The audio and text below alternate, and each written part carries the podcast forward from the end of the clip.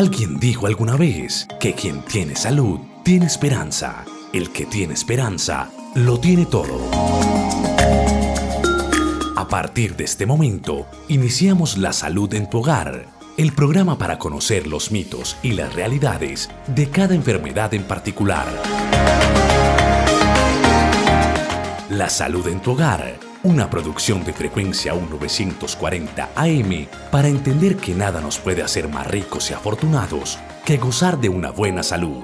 Dirige y conduce el doctor Héctor Manrique. Comenzamos.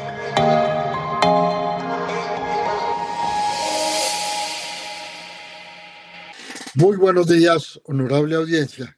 Una vez más con ustedes, de sentir el placer de tenerlos a ustedes, aunque no los vea, pero de, tenerlos al, frente o al lado de algún medio de, radio. muchas gracias por estar en el programa. Y hoy vamos a hablar de un, tema de mucha actualidad que es sobre la contaminación ambiental. En algunos programas anteriores hemos tocado algunos tópicos, nos hemos referido a algunos eh, temas en específico y hoy vamos a tratar de aglutinar muchos de esos conceptos para hacer claridad sobre muchas situaciones especiales donde nosotros podemos mejorar los hábitos de vida. Eh, un abrazo y saludo especial a Alejandro, eh, ya nuevamente con nosotros, solamente se nos fugó la semana anterior por algunos eh, quebrantos de salud, pero hoy nuevamente como un roble lo tenemos al frente del programa, uniendo, uniéndonos a ustedes conmigo. Eh, un placer nuevamente, Alejandro. Sus micrófonos son suyos. Bienvenido. Doctor Manrique, un saludo para usted. Muchísimas gracias. Qué bueno que me extrañó y qué bueno que los oyentes me extrañaron. Un abrazo para todos ustedes. Sí, pues la semana pasada tuve unos pequeños quebrantos de salud, pero nada que no se pudiese solucionar con el poder de la medicina. Les recuerdo que aquí estamos en el programa La Salud en tu Hogar. Recuerde que es todos los martes de 9 de la mañana a 10 de la mañana, con repetición los jueves en el mismo horario, de 9 de la mañana a 10 de la mañana también. Tenemos dos formas de contacto, dos maneras de que ustedes se comuniquen con nosotros. La primera es la línea fija, la línea telefónica 604-590-3580. 604-590-3580 para que ustedes llamen, se comuniquen con nosotros y le hagan las preguntas al doctor Héctor Manrique respectivamente a la temática o las temáticas que se estarán tratando hoy. También tenemos otro, otro eh, vía de contacto que es nuestro WhatsApp es el 301-619-3392. 301-619-3392. Las líneas de contacto para que ustedes se comuniquen con este programa La Salud en tu Hogar. Adelante, doctor Héctor Manrique, con la exposición de sus temáticas en el día de hoy. Ok, muchísimas gracias. En el programa anterior habíamos hecho una introducción a este tema y habíamos dado algunas cifras estadísticas que no las voy a repetir hoy. Simplemente recordemos que la contaminación ambiental viene creciendo de una manera importante. Ahora sí, de pronto esas cifras se, las recuerdo en algún momento porque es realmente eh, preocupante. Eh, recordemos también que la contaminación ambiental es de muchos géneros, de muchos orígenes y que nos invade en ciertos espacios, no solamente el aire atmosférico, que es tal vez el más preponderante, el que más vemos, el que más síntomas puede dar, el más ruidoso, pero hay otros que sin ser tan ruidosos también nos pueden hacer muchísimo daño. Entre ellos tenemos la contaminación de las aguas, la contaminación de la tierra como tal, del piso pues eh, eh, terrícola, tenemos contaminación de, de ruido, contaminación de, de la luz, contaminaciones visuales, todos esos hacen parte de un gran eh, ecosistema de contaminación que hace que nos tengamos que cambiar los hábitos de vida o que se nos cambian los hábitos de vida y que nosotros de alguna manera podemos contribuir.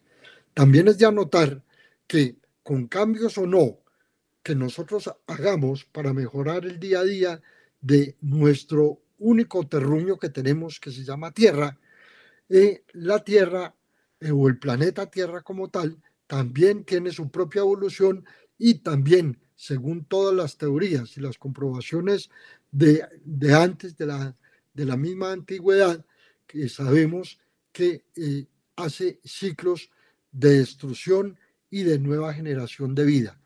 Eso hasta ahora no se ha podido desmentir, se ha podido comprobar con todo todo el trabajo del carbono 14 que se ha hecho hasta ahora y creemos que en muchos años, ojalá se demoren muchos, va a volver a dar esta vuelta a la Tierra como tal.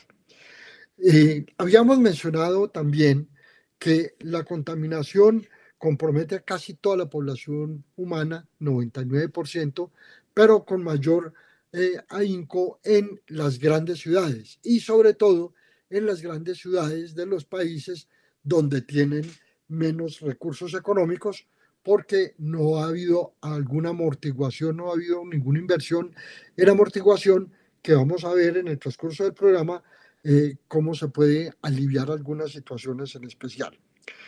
Bueno, entonces eh, vamos a entrar en materia propiamente dicha y entonces decimos que la contaminación puede ser de, de nociva, obviamente, y que se puede originar en la biología, en la química y en otros, eh, en otro tipo de contaminación ambiental que lo vamos a viendo a que vamos desarrollando el programa. Todo esto para decir que siempre, siempre, permanentemente, las 24 horas del día, los 365 días del año, los seres vivos, no solamente los humanos que habitamos en este espacio, eh, vamos a tener algún tipo de daño, algún tipo de influencia de esa contaminación. Ya lo decía el famoso eh, orador y político Martin Luther King, y lo voy a traer para que veamos la dimensión de todo lo que nosotros podemos hacer. Decía, abro comillas, si supiera que el mundo se acaba mañana, hoy sembraría un árbol. En otras palabras, lo que quiere decir eh, Martin Luther King es que cualquier pequeña acción que nosotros hagamos en cualquier momento de la vida, ojalá ya, ojalá en presente, va a tener algún tipo de repercusión en la mejoría de, del ambiente en que vivimos. Recientemente, la ONU, la Organización eh, Mundial, eh, trae alguna medición y esa medición tiene que ver justamente tal vez con la situación humana que más daño le ha hecho a la Tierra por siglos y que le seguirá haciendo. Y es justamente la tala indiscriminada de los árboles y de los bosques. Eh, esto es lo que produce más deterioro al ecosistema por varias razones. La primera, recordemos que el oxígeno sobre la Tierra se produce básicamente en los vegetales. los vegetales son los que realmente producen más oxígeno, más aportan para el oxígeno que nosotros respiramos y que definitivamente ese oxígeno es realmente la fuente de la vida. Sin el oxígeno nosotros con el concepto actual de humanidad y de supervivencia no podemos sobrevivir sobre la faz de esta tierra que, que hemos vivido y que la misma naturaleza nos ha regalado. Pero el oxígeno se puede acabar entonces o disminuir con la tala de los bosques. A su vez, la tala de los bosques hace que hayan eh, mayores precipitaciones contaminadas, hace que haya mayor deterioro de la tierra hace que haya una menos protección y se convierte en un círculo vicioso. La tala de bosques, tala de bosques disminuye el oxígeno y contribuye a que haya una mayor concentración de gas carbónico o de CO2, como lo queramos llamar. Nosotros, eh, como producto de la combustión humana que hacemos en el interior del organismo, que no la vemos y a veces ni la sentimos, pero que hace un efecto importante en tener un equilibrio en la vida, ese CO2 o gas carbónico que nosotros expulsamos, que también se expulsa como producto de combustión de, de, de materias orgánicas y de materias inorgánicas, hace que haya mayor contaminación. Entonces, si hay menos oxígeno y hay mayor CO2, el equilibrio se rompe y empieza a haber los efectos de la contaminación ambiental por disminución de oxígeno y por aumento de CO2. Eh, desde la revolución industrial, que se viene haciendo desde hace dos siglos, que inicialmente fue un boom y que fue creciendo lentamente, pero que ahora el crecimiento es mucho mayor, se han venido produciendo una emisión hacia la atmósfera de gases invernaderos que han convertido eh, acompañando de la disminución de oxígeno, el mayor aporte de la contaminación ambiental, amén de otros elementos eh, gaseosos, por ejemplo, los fluorados que se pueden encontrar en, en algunos de, desodorantes y en algunos aerosoles en general. Todo esto hace que contamine la atmósfera. Puede que en un principio salga del medio donde cada uno de nosotros estemos, pero a la larga va a contaminar la atmósfera. Recordemos que la atmósfera, la tierra, el agua no tiene fronteras. Las fronteras son políticas. Realmente la tierra toda, absolutamente toda está contaminada. Lo que nosotros hagamos de daño a la atmósfera aquí, a la tierra, al agua, va a repercutir en todo, en todo el espacio de la tierra y, y va a comprometer a toda la humanidad. Entonces, en ese sentido, si somos egoístas, creyendo que lo que estamos contaminando nosotros solamente es para el resto, también recuerde que hay una retroalimentación que el resto de la humanidad también está contaminando hacia nosotros. Bueno, entonces habíamos dicho que hay, hay vertimentos que se hacen industriales con los desechos de todas las empresas y que van a caer al agua. El agua la vamos a llamar desde ahora como la hidrosfera. y recuerde la atmósfera, la hidrosfera y refiriéndonos al agua. hay otra que es la, la contaminación generalizada de la tierra, el agua y el aire, que es la combustión de los recursos fósiles, como son principalmente el petróleo, el gas y el carbón, el, el uso indiscriminado de los plásticos. Todo esto, eh, sobre todo los derivados del oro negro, como se les llama los derivados del petróleo, van a hacer una mayor contaminación en todos los aspectos.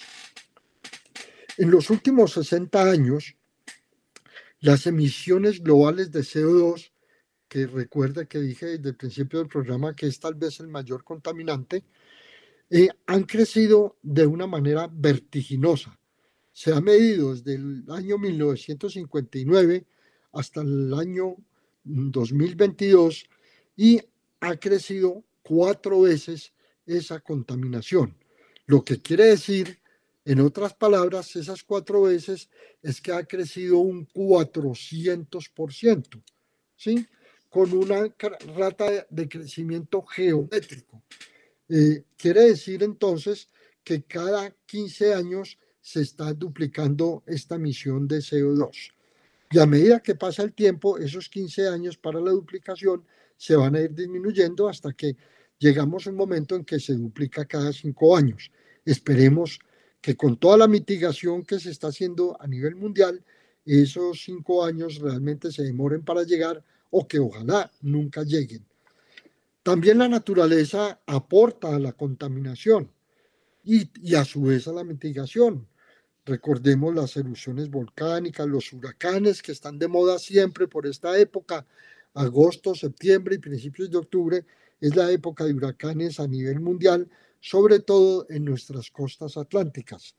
Eh, los incendios, hay incendios forestales que se hacen sin la mano del hombre, que son completamente naturales, habíamos dicho en un programa muy al principio cómo es el mecanismo de los incendios, es por el mecanismo de lupa que se hace con los charcos y las aguas en general que hay en los, en los bosques. Y en las épocas de verano, donde hay resequedad, sobre todo de maleza y de algunos árboles, esto puede provocar grandes incendios. Pero la mala noticia es que la gran mayoría de los incendios son por provocación humana o por descuidos humanos a nivel de bosque. El deterioro del agua, que es lo que vamos a hablar a continuación, eh, crece paralelamente al desarrollo industrial y al aumento de la población. Desgraciadamente, desafortunadamente, el crecimiento de la población humana, que es un acto natural, que es un acto biológico, que los seres humanos lo provocamos por amor o por accidente o como se quiera llamar, nosotros también estamos provocando esa contaminación por el aumento de la población. Y con situaciones graves en el aumento de la población. Me salgo un poquitico del esquema, del patrón de lo que estamos hablando, para, para decir que la pirámide de población, que significa, en otras palabras, que si hace 50 años en una, en una pirámide, en un triángulo, la punta era de las personas mayores, era de los viejos, eh, porque la base era de niños y de personas en edad de producción desde cualquier tipo, esta pirámide poblacional se viene achatando, es decir, que el pico, la punta, ya se está volviendo como una meseta, como una base allá, porque los viejos, ancianos o personas de la tercera edad, como queramos llamarlos, están aumentando, están aumentando y desafortunadamente, sin meternos en política, las personas mayores, con lo, el patrón de salud que tenemos a nivel mundial, más pronunciado de desgaste o deterioro en las poblaciones de, menos recursos económicos, eh, hacen que esta, esta tercera edad tenga más problemas de salud. A su vez, está aumentando la longevidad o la esperanza de vida y estas personas requieren de mayores recursos. De hecho, cuando eran jóvenes producían, pero cuando ya no están en capacidad de producir, comen mucho eh, del recurso humano que tenemos. Eh, los dejo como reflexión porque es una verdad es una verdad y tenemos que remediar esas verdades que pueden ser perjudiciales para la supervivencia de la vida humana en este planeta. Entonces estábamos diciendo que el desarrollo industrial en todos los sentidos no solamente aportan a la contaminación ambiental, sino que aportan también a la contaminación de la hidrosfera, del agua, con otro agravante, que en algunas poblaciones no tenemos agua potable y este contaminante va a ser mm, de mucho más eh, dañino y de mucha más producción en estos aspectos, generalmente en las zonas rurales, donde va a haber contaminación con químicos eh, eh, provocado por los abonos sintéticos, por los derivados de, de los productos de plástico, por las basuras obviamente, por los disolventes, por los ácidos, por los mismos pesticidas. Eso en cuanto a contaminación y de, de aguas por químicos. También tenemos contaminación de aguas por desperdicios biológicos de, de numerosas fábricas que van a derramar inicialmente por los acueductos y que después, perdón, por las aguas eh, negras o residuales y que después van a caer a, los, las quebradas, a los ríos y obviamente van a ir hasta el mar. También por vertientes líquidas de tóxicos que van a contaminar en última instancia el mar.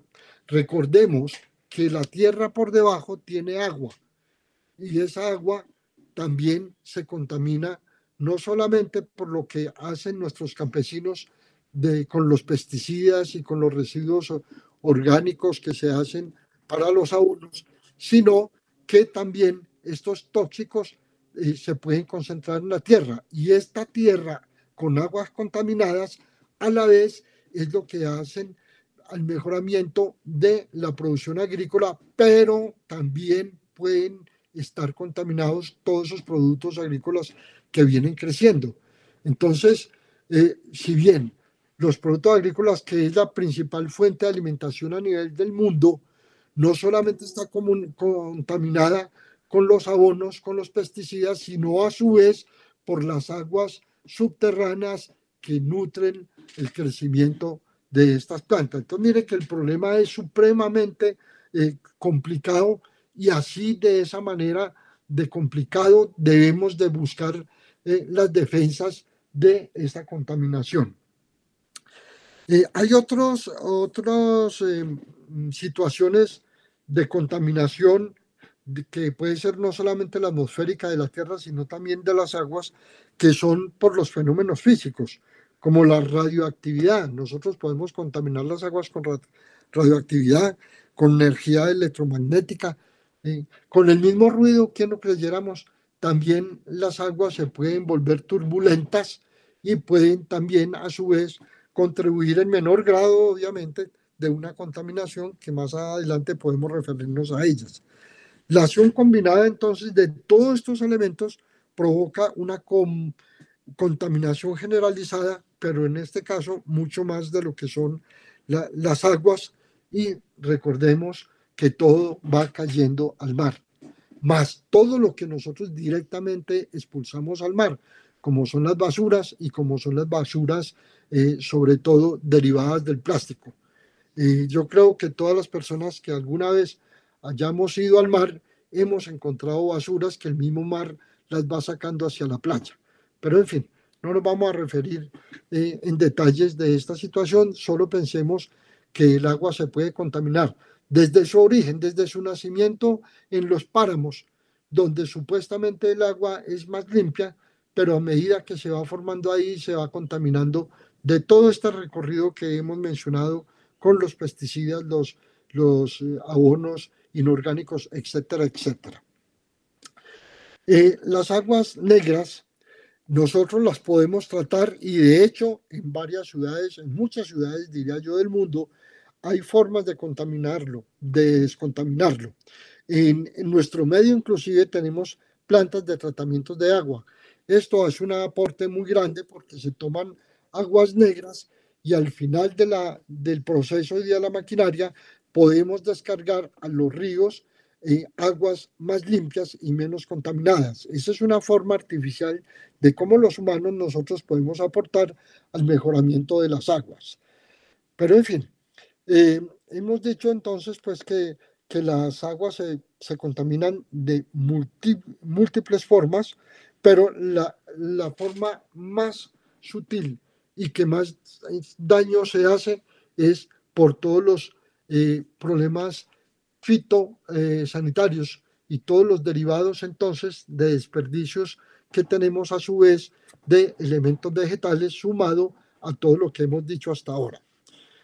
Eh, los, los fitoproductos eh, los podíamos nosotros eh, rebobinar, podíamos hacer reciclar y podíamos sacar abonos orgánicos.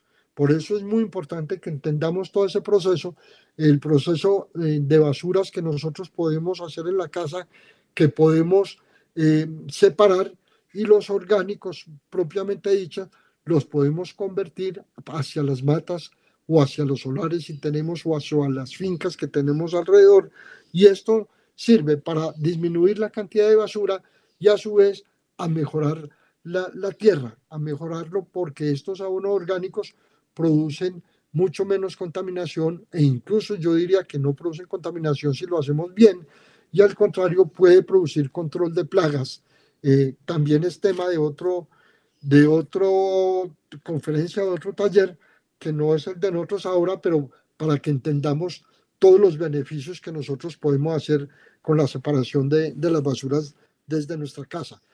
Doctor Manrique, tenemos preguntas en la línea telefónica y en WhatsApp. Adelante. Atendemos entonces al oyente que está por la línea número uno. Muy buenos días, ¿con quién hablamos? Eh, mi nombre es Javier Bustamante. ¿Cómo amanecen? Muy bien, don Javier. Adelante. ¿Cuál es su inquietud? Gracias. Era para preguntarle al doctor Manrique qué es la lluvia ácida. Muy bien. eh, la lluvia, generalmente en el ciclo del agua, esperamos que esa agua sea neutra. Neutra quiere decir que no es alcalina ni que es ácida, que tiene un pH por encima de 7 o 7.5, con tendencia a ser eh, un poco alcalina si vamos a ser estricto desde la bioquímica. Pero cuando eh, en ese ciclo del agua los, los suelos, por acción de la temperatura, por acción de invernadero, eh, hay vapor de esa agua contaminada, rica en CO2 o rica en desperdicios mm, eh, microscópicos o de bajo peso molecular que no lo vemos cuando se ve esa evaporación, no lo vemos, lo vemos simplemente como agua o lo sentimos como agua, pero esa agua puede ser pesada y puede tener estos contaminantes. En el sur, yo no sé dónde nos llama don Javier, en el sur del Valle de Aburrá se dice que porque los vientos son de norte a sur, viene más contaminada que el agua que se evapora, está entonces con más elementos mm, tóxicos o con más elementos minerales y que al subir hacia las nubes, cuando se rompe la nube por otros efectos que, que no es del tema hoy tampoco, cuando se rompe la nube y cae el agua, esa agua es ácida. Esa agua puede producir, en algunas personas sensibles, pueden producir daños en la piel, pueden producir cuando cae a la tierra, pueden producir daños eh, desde el punto de vista agrícola, pueden contaminar la tierra y se hace un círculo vicioso de contaminación de atmósfera y de tierra. Eso es más o menos la definición de la lluvia ácida. Es simplemente lluvia de agua contaminada. Entonces el agua no se contamina, eh, no se contamina en la esfera alta ni se contamina en la nube, sino que se contamina desde su evaporación, desde su origen, eh, desde la tierra misma, hacer el, el círculo del agua propiamente dicho. Eso es entonces el aguas contaminadas que nosotros tenemos. No solamente el agua se nos contamina en las vertientes, en la circulación de ríos y riachuelos, sino en la, en la atmósfera y en la tierra con la lluvia. ¿Alguna otra pregunta? Sí, doctor Manrique, tenemos otra pregunta por acá en WhatsApp. Nos pregunta la señora Ruth Astrid Vélez, nos escribe desde el barrio La América.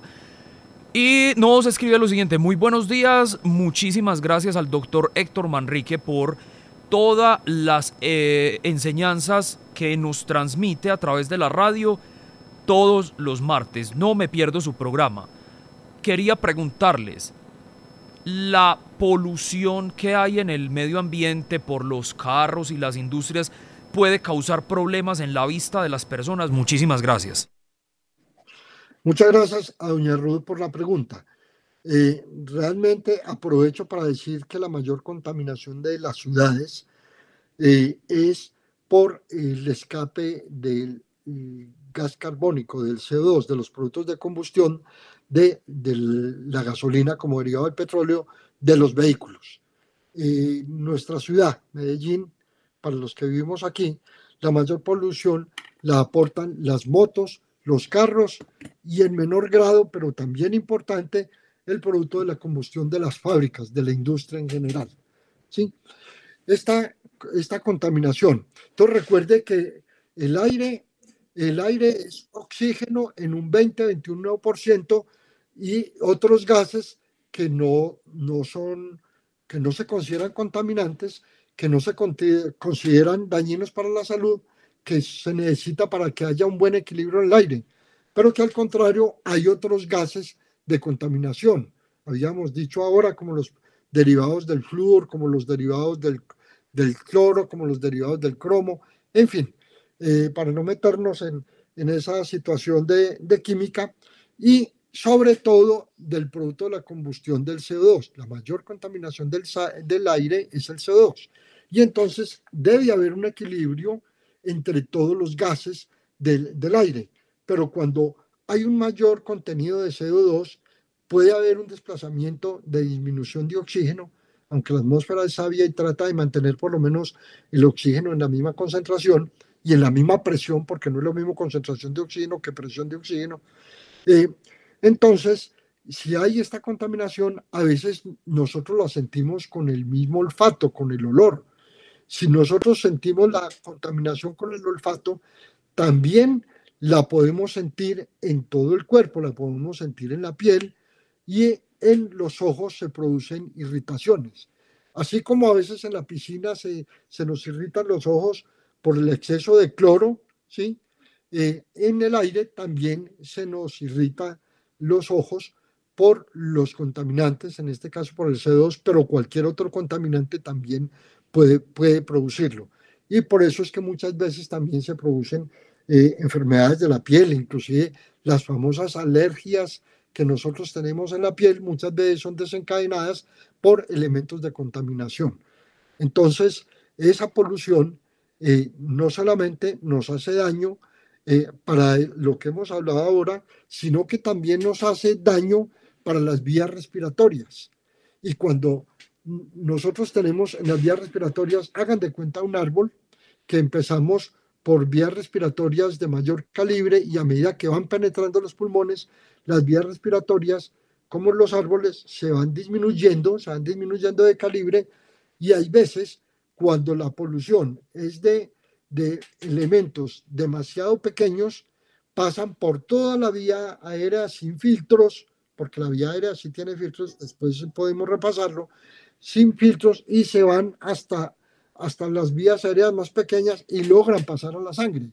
Esa contaminación de la sangre que viene desde el aire va a producirnos daños a nivel del sistema cardiovascular, va a contribuir a que hagamos problemas de tipo de hipertensión, de problemas cardíacos, del mismo infarto, problemas también a nivel, eh, a nivel de, eh, del cerebro, nos puede producir accidentes cerebrovasculares y en general en todo el cuerpo. Entonces la contaminación no se nos queda en las vías aéreas solamente, sino que nos contaminamos todo el cuerpo y eso hace también que la esperanza de vida sana, porque una cosa es la esperanza de vida es hasta el último día que yo vaya a vivir y otra cosa es la esperanza de vida hasta donde yo voy a ser sano. Muchas de las enfermedades de la tercera edad y desde mucho antes, sobre todo para personas que permanecen o permanecemos mucho tiempo en la calle, mucho tiempo en una fábrica, mucho tiempo en problemas de hacinación, mucho tiempo en el centro de la ciudad, tragándonos todo ese combustible que se transforma a CO2, nosotros, así seamos jóvenes, podemos tener enfermedades derivadas de la contaminación. Recordemos que uno de los mayores medidores de la contaminación ambiental se hace indirectamente por las afecciones e infecciones respiratorias, para que lo tengamos en cuenta. Esa es la respuesta para doña Ruth en el caso que ella pregunta de la polución del medio ambiente y eh, los trastornos en las capas externas de los ojos, la irritación. ¿Alguna otra pregunta, Alejandro? Sí, doctor Manrique, nos escribe el señor Cristóbal Puerta, por acá vecinito, del el barrio Belén. Nos escribe, muy buenos días, vivo cerca a una ladrillera. Yo veo que constantemente de esa ladrillera sale humo y en mi casa veo mucho polvo parecido como a una ceniza. Fui y me quejé ante la eh, administración de la ladrillera y ellos me dicen que eso no hay problema, que porque eso es ceniza de carbón natural. Yo pienso que esto en algún momento sí puede hacernos problemas de salud. ¿Qué piensa usted, doctor Manrique? ¿Deberíamos acudir de pronto a la administración de la alcaldía? Y esto sí podría traernos problemas a la salud, por ejemplo, problemas respiratorios. Muchísimas gracias, gracias por su programa. Muy bien, eh, interesantísimo su aporte, don Cristóbal. Lo que usted ve en su casa es de lo mismo que usted respira. Es el, resultado de la combustión del carbón, por más natural que sea. Yo no sé, cuando él habla, eh, cuando ellos hablan de carbón natural, no sé si nos estamos refiriendo al carbón mineral o al carbón vegetal. Carbón es carbón y el producto de la combustión del carbón es el mismo CO2. Eso por un lado. La ladrillera también levanta polvo. Polvo de, del barro o de los elementos que ellos utilicen para el ladrillo. A veces también eh, son son barros eh, ricos en calcio, en fin, no vamos a meter en esa parte que es industrial y de la cual yo no conozco, y como no conozco no tengo mucha autoridad para hablar de eso. Pero el hecho es que sí hay contaminación. Les voy a contar una anécdota y no voy a mencionar ni regiones ni nombres propios porque eh, no es debido. Pero alguna vez me, llamaron a que le prestara los servicios de evaluación médica a una región, sí puedo decir que es en Antioquia, a una región de Antioquia, porque eh, la gente percibía que en, los, en, los, últimos años había una mayor eh, enfermedad pulmonar en los habitantes, en una zona rural, no era de ciudad siquiera, y que ellos no entendían qué era lo que estaba pasando. Eh, me trasladé un, todo un fin de semana con todos los equipos, tanto equipo humano como, como de recursos básicos para hacer mediciones y para hacer evaluaciones de las personas desde el punto de vista médico y de enfermedad pulmonar. Y encontramos que efectivamente había una prevalencia de enfermedades respiratorias en esta comunidad y simultáneamente detectamos que estaban cercanos a una carretera donde se transportaba cemento en volquetas que no tenían ninguna protección y que con, con el movimiento de los vehículos y con el aire ambiental se levantaban nubes de polvo de cemento. Y esto caía entonces al aire que estaban respirando las personas. Hicimos un trabajo para mí muy satisfactorio, logramos comunicarnos con los dueños de la cementera que quedan muy cerca, o con los dueños no, porque esos son sociedades grandes, pero por lo menos con partes de la junta directiva, y se logró dos cosas importantes para don Cristóbal. Uno, que asfaltaran la carretera y dos, que simplemente le pusieran una carpa a las volquetas. Con esto realmente se logró que en corto tiempo o en mediano tiempo la gente mejorara de su, eh, de su higiene respiratoria. Se lo cuento como anécdota porque esto no solamente a don Cristóbal y a la población que está cerca de la ladrillera, sino a muchas de las personas que nos están oyendo, que pueden tener situaciones similares, se puedan, con un diálogo respetuoso, se pueda llegar a una situación de estas de mejoramiento.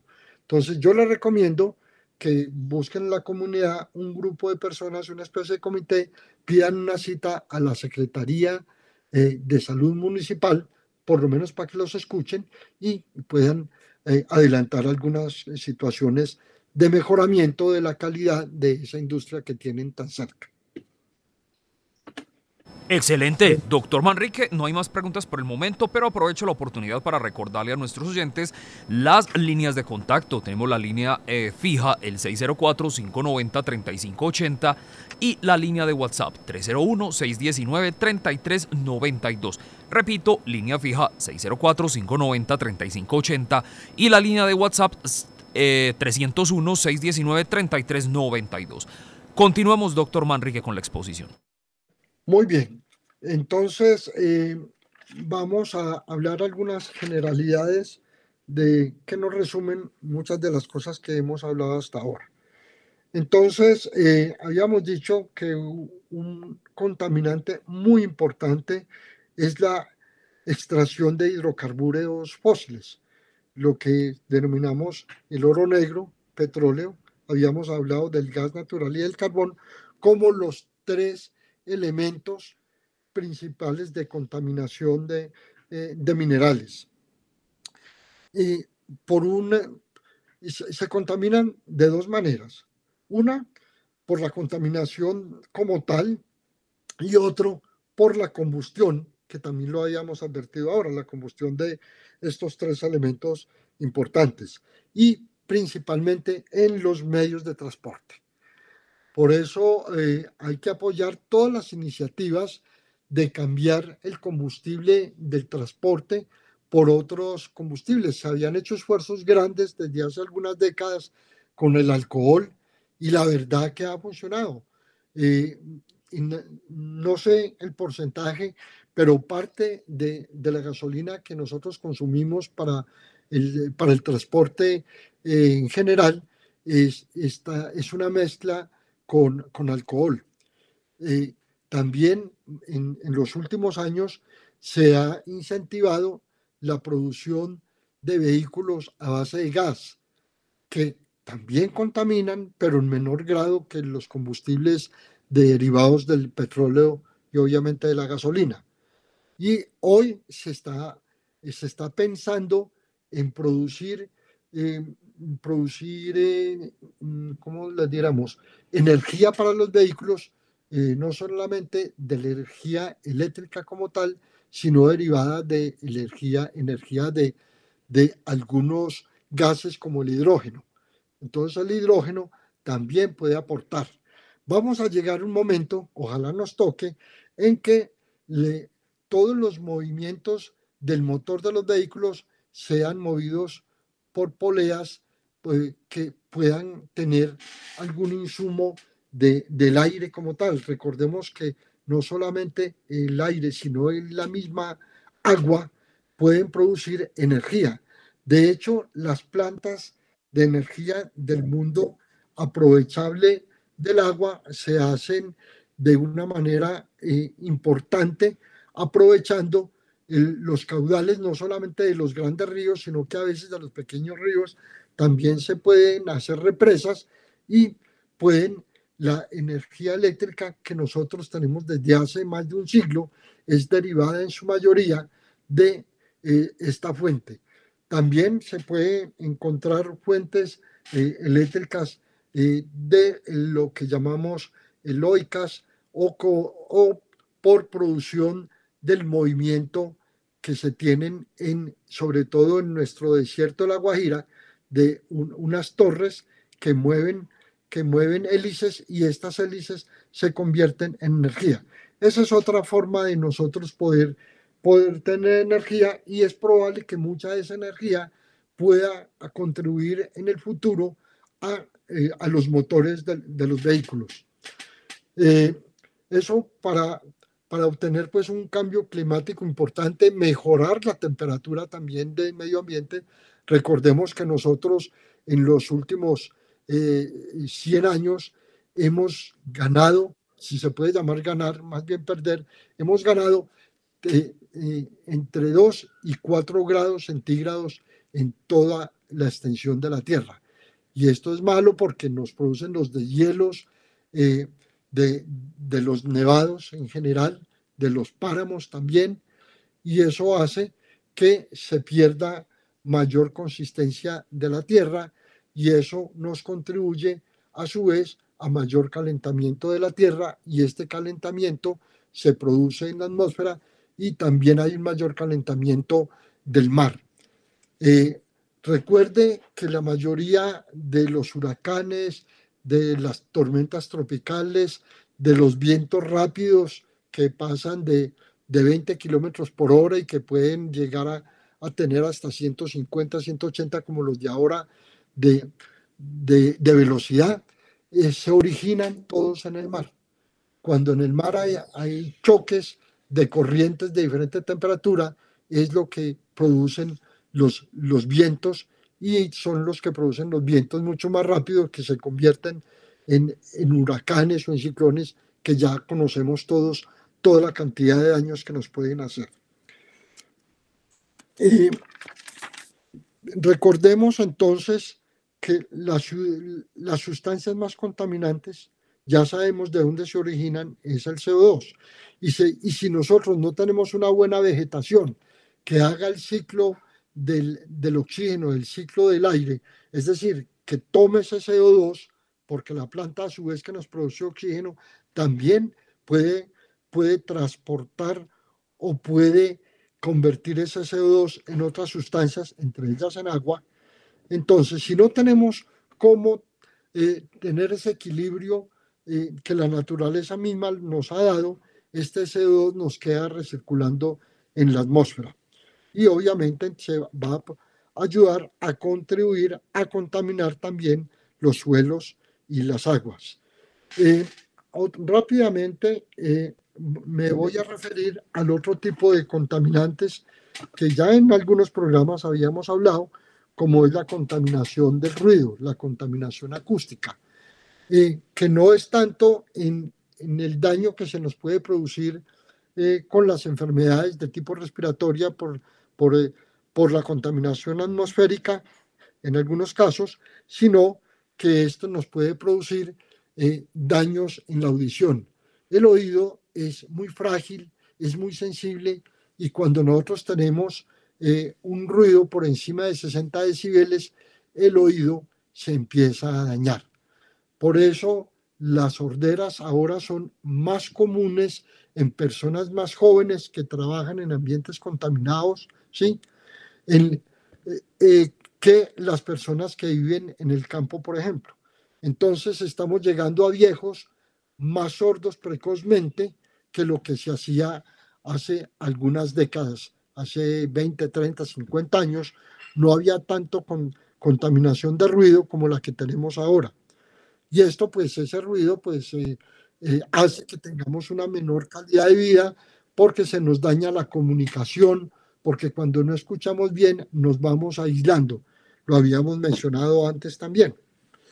Eh, la contaminación lumínica, que en algún programa creo que cuando hablamos de trastornos del sueño, habíamos dicho que cuando tenemos una luz por encima de las, mm, del promedio de las 12 horas del día, del día, hablo del día lumínico, cuando tenemos parte de la noche con esa luz, esa, esa luz nos va a trastornar el ritmo circadiano y el patrón de sueño, como, como cambios más importantes con la luz. A veces la luz destelleante pueden producir daños en la retina también y en la visión general. Eh, la luz que nosotros utilizamos de las pantallas los, de los computadores, de los celulares, también nos pueden hacer un daño demasiado importante y es la razón por la, que, por la cual se ha creado una industria nueva, que es la industria de los filtros de ya no tanto de luz ultravioleta, pero obviamente que también siguen, sino de los rayos azules. Entonces ya hay filtros de los rayos azules para gafas que muchas veces no tienen, eh, no tienen corrección de, de, visión porque no la necesitamos, pero sí tienen un filtro, ya no propiamente el filtro de rayos ultravioleta, sino un, un filtro adicional que es el de, el de rayos azules y esto de alguna manera nos protege la visión también y obviamente la retina. Eh, no sé si hay alguna otra pregunta al respecto. Sí, doctor Manrique, acerca de la contaminación hay solo una pregunta. Nos escribe el señor John Jairo Restrepo, nos escribe, ah bueno, no, no nos indica desde dónde nos escribe, nos pregunta, doctor, muy buenos días. Eh, ¿Me puede aclarar un poco qué es la contaminación pulmonar por humo ajeno o por, eh, por humo ajeno de fumador. Muchas gracias. Sí, eh, se denomina fumador pasivo a la persona que no fuma, pero vive en un entorno de fumador o de fumadores el producto de la combustión del cigarrillo, que tiene más de 500 productos contaminantes, entre ellos uno de los más importantes es la nicotina y el alquitrán, que ya hemos repasado, que produce no solamente afecciones pulmonares, sino cardiovasculares y que puede propiciar en algunas personas el cáncer de pulmón y el cáncer de vejiga. Eh, el cáncer de vejiga pues también se puede producir por otras situaciones, inclusive por colorantes de alimentos que nosotros recibimos, entre ellos los colorantes de las gaseosas. En fin, volviendo al, humo, al humo de más de 500 sustancias del cigarrillo, este humo produce entonces eh, restricciones eh, crónicas en el pulmón puede disminuir el paso del oxígeno. Recuerde que el oxígeno que nosotros respiramos en última instancia va por el torrente circulatorio y va a parar a cada uno de los órganos que nosotros tenemos. Se denomina infarto de cualquier órgano, del músculo cardíaco, del cerebro, del intestino, de las paredes del intestino y en general se puede producir un infarto porque se cierren las vías pequeñas de circulación, pero en última instancia lo que produce el infarto es la falta del aporte del oxígeno a cada una de las regiones y las células de nuestro cuerpo. Cuando fracasa la llegada del oxígeno a alguna región, se muere el órgano. Cuando falla la entrada del oxígeno a nuestro cuerpo, nos morimos por falta de oxígeno, que es lo que produce las enfermedades crónicas eh, cuando ya llegan al estado de hipoxia o de hipoxemia, y es decir, que no hay el aporte de oxígeno suficiente a los órganos. Eh, a veces no, no sucede de una manera aguda, abrupta, sino que es un proceso de tipo crónico. Y la contaminación eh, pasiva del humo de cigarrillo, que no necesariamente tiene que ver de cigarrillo, pero en este caso del, del cigarrillo o del tabaco en general, es lo que nos produce una mayor resistencia pulmonar a la entrada ya del aire atmosférico y son personas que muchas veces terminan con oxígeno adicional, terminan con un cilindro de oxígeno en la casa o con un aparato que puede mejorar eh, el, contenido de oxígeno a nivel respiratorio. Eh, estas personas van a terminar con una enfermedad que se llama EPOC. EPOC es la sigla de una enfermedad que se llama enfermedad pulmonar obstructiva crónica. Obstructiva porque eh, cierra los, las vías respiratorias más pequeñas, que son las que más necesitamos para que aporten el oxígeno a través de la vía sanguínea cuando salen, pasan del pulmón a la sangre y de ahí a todos los órganos. Entonces, el EPOC puede ser resultado de una contaminación ambiental por contaminación, dicho sea de paso, de la atmósfera, por contaminación de humo de cigarrillos si somos eh, fumadores, por contaminación de humo de cigarrillo para los pasivos, para los que están cerca de los fumadores, hoy también puede ser derivado de una, de una enfermedad pulmonar, generalmente de una enfermedad respiratoria de tipo infecciosa crónica o que se repite con el tiempo, o por algunas enfermedades en menor grado que son eh, congénitas o enfermedades que podemos adquirir por alguna deficiencia de, inmunidad o por alguna auto, eh, autodestrucción que podemos hacer por una enfermedad autoinmune, que así se llaman cuando nosotros mismos podemos atacar nuestro propio pulmón o, hablando de otros órganos, a algunos otros órganos, que es el mismo fenómeno que se produce cuando hay un rechazo de, de un trasplante de órgano. Llámese corazón, llámese pulmón, llámese riñón, llámese hígado, llámese hueso inclusive, en fin, cuando hablamos de trasplantes, el rechazo, y para eso hay tratamiento también, ese rechazo se da por esa defensa del organismo autoinmune. Eso entonces, eh, esa es la definición a grandes rasgos de, lo, de la contaminación pulmonar pasiva o de personas que sin fumar eh, transmiten parte de ese humo a sus propios pulmones. ¿Hay alguna otra pregunta o se nos acabó? No, doctor Manrique, se nos acabó el tiempo. Bueno, yo creo que dimos, damos por terminado el tema.